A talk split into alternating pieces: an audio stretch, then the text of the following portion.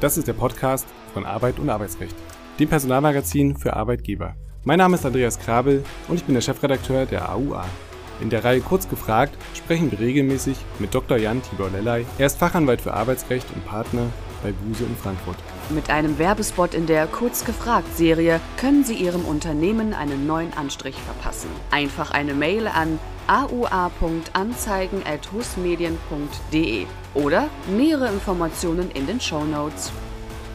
Herzlich willkommen, lieber Herr Dr. Lellay, zu einer neuen Folge Kurz gefragt. Heute wollen wir über den Europäischen Betriebsrat sprechen. Der Europäische Betriebsrat ist für größere Unternehmen, die grenzüberschreitend Mitarbeiter beschäftigen, ein ganz relevantes Thema. Und was genau sind die Voraussetzungen zur Gründung und welchen Regeln unterliegt die Tätigkeit? In dieser Folge sprechen wir über eine geplante Änderung der einschlägigen EU-Richtlinie. Lieber Herr Dr. Lellay, was ist ein Europäischer Betriebsrat und wie kommt er zustande? Der Europäische Betriebsrat ist eins meiner meiner Lieblingsthemen. Ich bin ganz traurig darüber. Ich mache im Moment ja äh, wieder eine Vorlesung hier an der Ruhr-Universität zum Betriebsverfassungsrecht und da darf ich den Europäischen Betriebsrat nicht behandeln, weil der nicht zum Betriebsverfassungsrecht leider gehört. Er ist aber wichtig und meiner Meinung nach ein ganz äh, gutes Beispiel des Zusammenspiels von europäischer Gesetzgebung und auch nationaler deutscher Gesetzgebung. Es gibt, wie Sie richtig ja sagen, äh, gerade die äh, einschlägige EU-Richtlinie, die wird reformiert. Es gibt aber, und das auch schon seit vielen, vielen Jahren, Jahren unser europäisches äh, Betriebsrätegesetz, das EBRG, und dort einen Paragraphen 1. Und da kann man nachlesen, der Europäische Betriebsrat ist eine Arbeitnehmervertretung zur Stärkung des Rechts auf grenzüberschreitende Unterrichtung und Anhörung der Arbeitnehmer in gemeinschaftsweit tätigen Unternehmen. Das heißt also ein ganz europäischer Ansatz hier für eine Arbeitnehmervertretung, die über die Grenzen innerhalb der Europäischen Union tätig werden soll.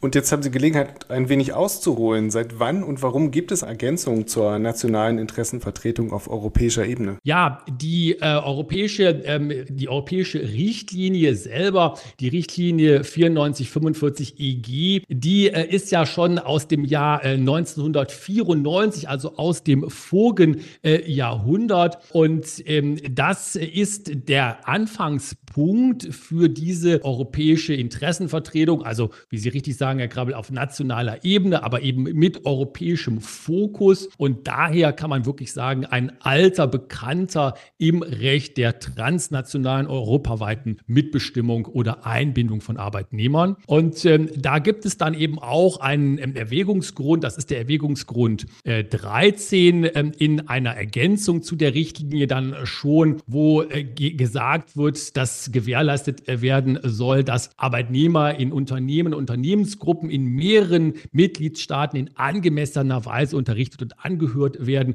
Deswegen müssen die europäischen Betriebsräte eingerichtet oder andere geeignete Verfahren eingerichtet werden. Also das ist so der Rahmen, unter dem sich das dann abspielt. Sie hatten es auch schon angedeutet, kurz die nationale Regelung. Ist das die Rechtsgrundlage oder kann man das als Rechtsgrundlage bezeichnen? Ja, ich denke, es ist ein Zusammenspiel. Es gibt ja äh, unser nationales Gesetz, aber das nationale Gesetz, das äh, Betriebsräte, Europäische Betriebsrätegesetz, ist ja nicht denkbar, ohne die dem zugrunde liegende Richtlinie. Also das ist die Richtlinie von 1994 und dann die überarbeitete Fassung aus dem Jahr 2009. Und äh, da ist es ja das typische Zusammenspiel von der europäischen und der nationalen Ebene. Und immer wieder kommt es ja auch ganz praktisch hoch, in Anführungszeichen, obwohl wir ja das nationale Gesetz haben, das europäische Betriebsrätegesetz, wird das ja auch von den Gerichten ausgelegt im Lichte der Richtlinie Richtlinie und teilweise werden ja auch zum Beispiel die Erwägungsgründe dann von den Gerichten herangezogen. Das heißt also, die Rechtsgrundlage ist national hier eures, das Europäische Betriebsrätegesetz. Es ist aber auch die zugrunde liegenden Richtlinien, weil die letztendlich immer auch in der Praxis eine Rolle spielen. Dann lassen wir uns noch mal auf den Status quo schauen. Was regelt die aktuelle EU-Richtlinie und für wen ist sie vor allem maßgeblich? Ja, die ähm, Richtlinie ist ähm, maßgeblich und das ist, finde ich, auch ein äh, super interessanter Ansatz seinerzeit gewesen gewesen, weil man ja irgendwo dieses äh, Cross-Border, dieses Grenzüberschreitende innerhalb der Europäischen Union, das muss man ja irgendwie auch rüberbringen. Und da greift die Richtlinie auf Schwellenwerte zurück, die aber sich natürlich nicht nur auf einen Mitgliedstaat beziehen dürfen äh, oder können, sonst würde das Ganze ja nicht europaweit, EU-weit funktionieren. Es wird also gesagt, sagt, dass mindestens 1000 Arbeitnehmer in den Mitgliedstaaten beschäftigt werden müssen und mindestens ähm, 150 Arbeitnehmer in jeweils mindestens zwei Mitgliedstaaten. Das heißt also, ich muss unter ein Unternehmen haben, was in zwei Mitgliedstaaten tätig ist und dann nach oben den Schwellenwert überschreitet. Dann habe ich also das äh, gemeinschaftsweit tätige Unternehmen, von dem die Richtlinie spricht. Und ähm, das ist dann äh, der Rahmen, in dem sich dieses Verfahren der Sozialpartner, die Einrichtung des Europäischen Betriebsrates und eben vor allen Dingen das Verfahren der grenzüberschreitenden Unterrichtung und Anhörung der Arbeitnehmervertreter abspielt. Und das Ganze soll nun überarbeitet werden. Wie ist hier das Prozedere und auf wessen Initiative soll eine Überarbeitung eigentlich stattfinden? Und die spannende Frage, warum? Es gibt äh, einen äh, Initiativbericht des Europäischen Parlaments äh, vom 2.2.2023 und der sieht die Überarbeitung der Richtlinie, das ist die Richtlinie 2009-38-EG vor, die Stärkung der Rechte der europäischen Betriebsräte ist da vorgesehen und das ähm, Parlament, das Europaparlament ähm, ist ähm, der Meinung und da kann man ja auch dran was festmachen. Es sagt nämlich, ja, wir glauben, äh, dass im Moment die Praxis nicht äh, gut funktioniert, dass es da Reformbedarf äh, gibt und vor allen Dingen bezieht man das auf die Information und Konsultation der europäischen Betriebsräte.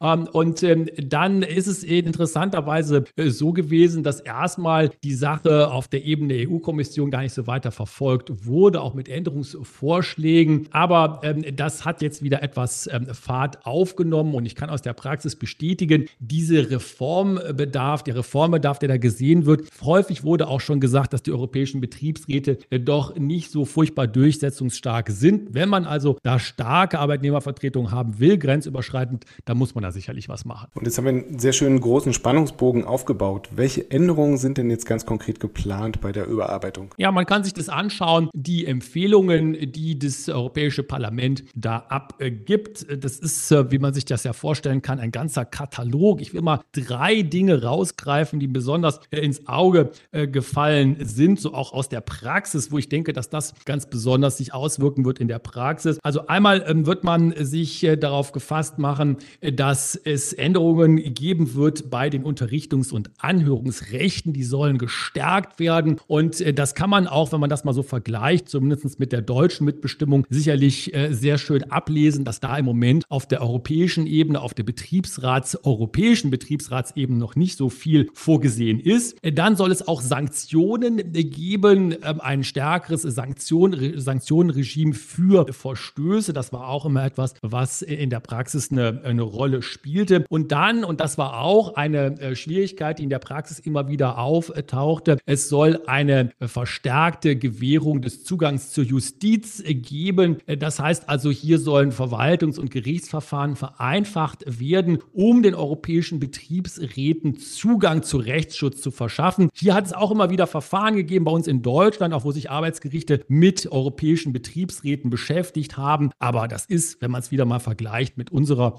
betriebsverfassungsrechtlichen Mitbestimmung ganz, ganz wenig gewesen. Und hier will offensichtlich das Europäische Parlament jetzt mehr. Ja, dann bleibt die Frage, was hätte das für Auswirkungen? Würde man die ganzen Änderungen jetzt tatsächlich auch umsetzen? Ich denke, wir würden sicherlich, wenn wir uns das ähm, Europäische Betriebsrätegesetz bei uns hier in Deutschland mal anschauen, wie es zurzeit aussieht, wenn man das mal mit dem Empfehlungskatalog oder dem, was jetzt da auf der europäischen Ebene diskutiert wird, vergleicht, dann hätte das ganz erhebliche Auswirkungen, ganz große Auswirkungen, gerade auch in den drei Bereichen, Bereichen, die ich ja eben nannte, da würde man also sicherlich ganz, ganz großen Änderungsbedarf sehen. Also vor allen Dingen eben bei der Stärkung der Unterrichtungs- und Anhörungsrechte. Und da werden wir dann sehen, wie sich das im nationalen Gesetz dann wiederfindet. Ja, und da schließt sich meine Lieblingsfrage an. Was ruft das für Kritiker auf den Plan? Aus welcher Ecke kommen die? Und vor allem, was bringen die vor? Ich muss ganz ehrlich sagen, man hat äh, in der Praxis, und das hat sich aber auch, denke ich, geändert, früher immer wieder so etwas fast schon äh, satirisch auf die Sitzungen der europäischen Betriebsräte geschaut. Ich habe da selber auch viele Jahre das begleiten dürfen als externer Berater bei großen Konzernen, die europäische Betriebsräte hatten. Und da saßen dann die Vertreterinnen und Vertreter zusammen und die gesamte Sitzung musste so simultan übersetzt werden. Äh, das hatte dann so etwas wie die Vereinten Nationen im Kleinen und das ist auch äh, so fast wie im Brennglas der Vorwurf, der immer wieder kommt, nämlich das Bürokratische, was damit in Zusammenhang steht. Ganz offen gesprochen und fairerweise gesagt, das Problem hat sich doch aufgrund von Generationswechsel sehr stark entzerrt. Heute wird nämlich da einfach Englisch gesprochen und viele der Kolleginnen und Kollegen, die in den europäischen Betriebsräten tätig sind, die sprechen auch Englisch und brauchen keine Simultanübersetzung mehr. Aber trotzdem ist das so ein bisschen das Brennglas des Vorwurfs, dass immer wieder gesagt wird, naja, das ist etwas, was Bürokratie schafft und wenig effizient ist und uns im Grunde genommen aus Arbeitgeberinnen-Sicht wenig hilft in unserer Arbeit. Dann bleiben wir auf der Seite und fragen einmal, wann mit dem Inkrafttreten zu rechnen ist und wann wird das ganze nationale Recht möglicherweise überführt werden. Ja, der Zeitplan, wenn ich das hier so überblicke, ist wohl so, dass im Moment die Europäische Kommission bis Januar nächsten Jahres einen Vorschlag beim EU-Parlament einreichen muss. Und dann könnte man damit rechnen, dass im Jahr 2024 äh, die äh,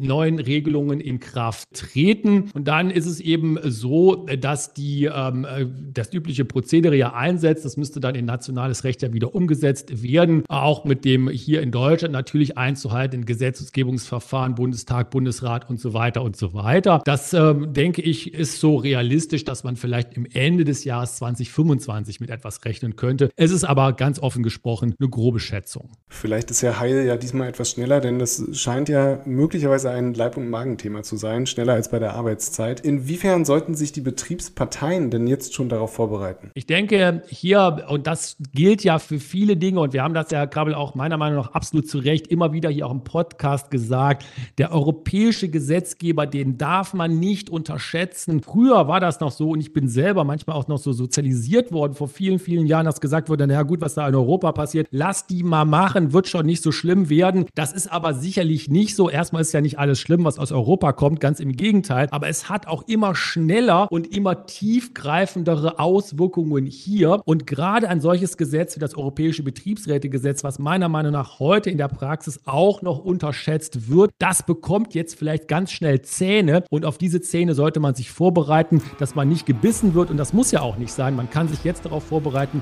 Und vor allen Dingen hat man jetzt auch noch genug Zeit, sich darauf vorzubereiten in der Abstimmung in den Betrieben und Unternehmen mit den Kolleginnen und Kollegen aus den europäischen Betriebsräten. Ganz herzlichen Dank und ich hoffe, wir konnten dazu ein bisschen beitragen, dieses Thema aufs Tableau zu holen. Vielen Dank und wir hören uns beim nächsten Mal. Tschüss, bis dahin. Dankeschön, tschüss. Psst, eine kleine Empfehlung des Hauses. Das AUA-Abo. Weitere Informationen finden Sie in der Folgenbeschreibung.